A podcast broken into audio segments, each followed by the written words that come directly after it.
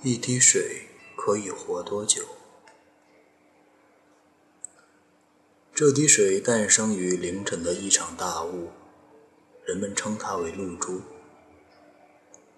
而他只把它当作一滴水来看待。它的的确确就是一滴水。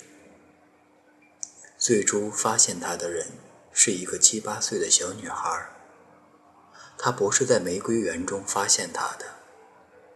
而是为了放一只羊去草地，在一片草茎的叶脉上发现的。那时雾已散去，阳光在透明的空气中飞舞。他在低头的一瞬间，发现了那滴水。它饱满、充盈，比珠子还要圆润。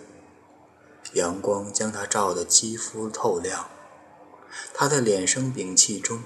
盯着这滴水看的时候，不由发现了一只黑黑的眼睛。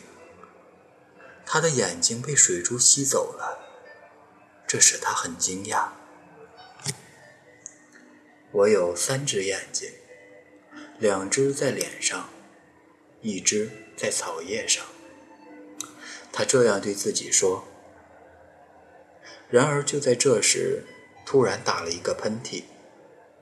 那柔软的叶脉随之一抖，那滴水咕噜一下便滑落了。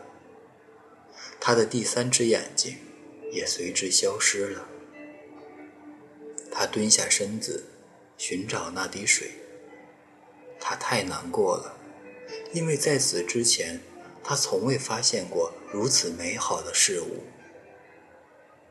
然而那滴水却是难以寻觅了。他去了哪里？他死了吗？后来他发现那滴水去了泥土里，从此他便对泥土怀着深深的敬意。人们在那片草地上开了荒，种上了稻谷。当沉甸甸的粮食褪去了糠皮，在他的指尖。矜持地散发出成熟的微笑时，他确信他看见了那滴水，是那滴水滋养了金灿灿的稻谷。他在吃它们时，意识里便不停地闪现出凌晨叶脉上的那滴水。它盈盈欲动，晶莹剔透。他吃着一滴水。培养出来的稻谷一天天的成长。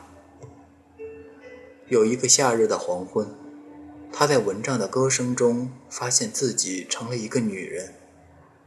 他看见体内流出的第一滴血时，确信那是几年前那滴水在他体内作怪的结果。他开始长高，发丝变得越来越光泽柔顺。胸脯也越来越丰满。后来，她嫁给了一个种地的男人，他喜欢她的力气，而他则依恋他的柔情。他怎么会有那么浓的柔情呢？他伏在男人的肩头，老有说也说不尽的话。夜晚时，被男人搂在怀里，就总也不想再出来。后来他明白，是那滴水给予他的柔情。不久，他生下了一个孩子。他的奶水真旺啊！如果不吃那滴水孕育出的稻米，他怎么会有那么鲜浓的奶水呢？后来，他接二连三的生了孩子。他渐渐的老了。他在夏天时常常眼花，即使阴雨绵绵的天气，也觉得眼前阳光飞舞。他的子孙们却像椴树林一样茁壮成长起来。他开始抱怨那滴水：“你为什么不再给予我青春、力量和柔情了呢？难道你真的死去了吗？”他步履蹒跚地走向童年时去过的那片草地，如今那里已是一片良田。入夜时，田边的水洼里蛙声阵阵，再也不见碧绿的叶脉上那滴纯美之极的水滴了。他伤感地落泪了。他的一滴泪水滑落到手背上，他又看见了那滴水，莹白圆润，经久不衰。你还活着，活在我的心头。他惊喜地对那滴水说：“他的牙齿渐渐老化，咀嚼稻米时显得吃力了。儿孙们跟他说话时，要贴着他的耳朵大声地叫。即使这样，他也只是听个一知半解。他老眼昏花，再也没有激情。”伏在他男人的肩头，咕哝不休了。而他的男人看上去也畏畏缩缩，终日垂头坐在门槛前的太阳底下，漠然平静地看着脚下的泥土。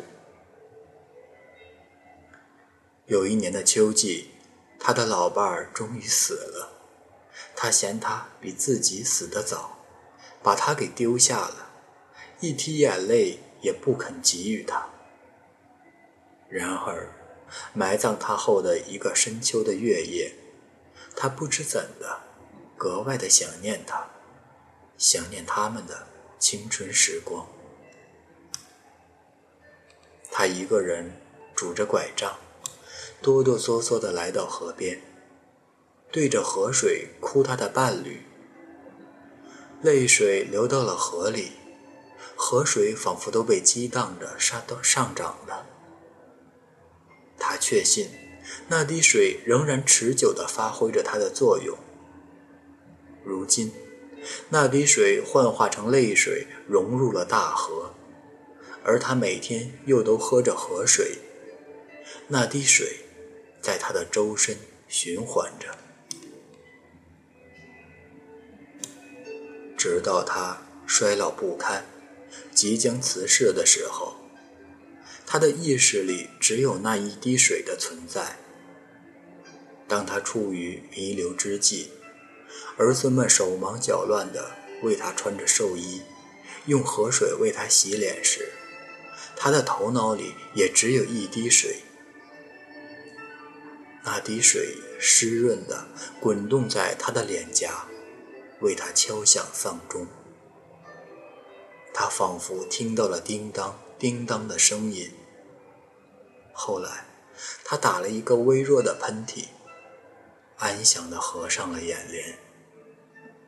那滴水随之滑落在地，渗透到他辛苦一世的泥土里。他不在了，而那滴水却仍然活着。他在过世后。又变成了一个七八岁的小女孩。有一天凌晨，大雾消失后，她来到一片草地。她在碧绿的青草叶脉上，发现了一颗露珠。确切地说，那是一滴水。她还看见了一只黑亮的眼睛在水滴里闪闪烁烁。她相信。他与一生中所感受到的最美好的事物相逢了。